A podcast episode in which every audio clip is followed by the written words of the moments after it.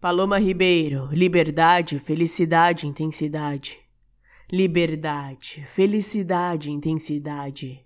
Será que posso possuir a liberdade? A borboleta disse que sim. Será que posso ter essa tal felicidade? Os passarinhos a cantar me lembrou que posso ter felicidade, mas eu preciso aprender a voar e dos meus medos me esquivar. Será que posso ser intensidade? A vida me convidou a passear e me olhando profundamente, sutilmente, me disse: Eu estou aqui, mas amanhã eu posso partir. Então, sempre que o dia amanhece, eu te dou o ensejo de viver com toda a intensidade que há em ti.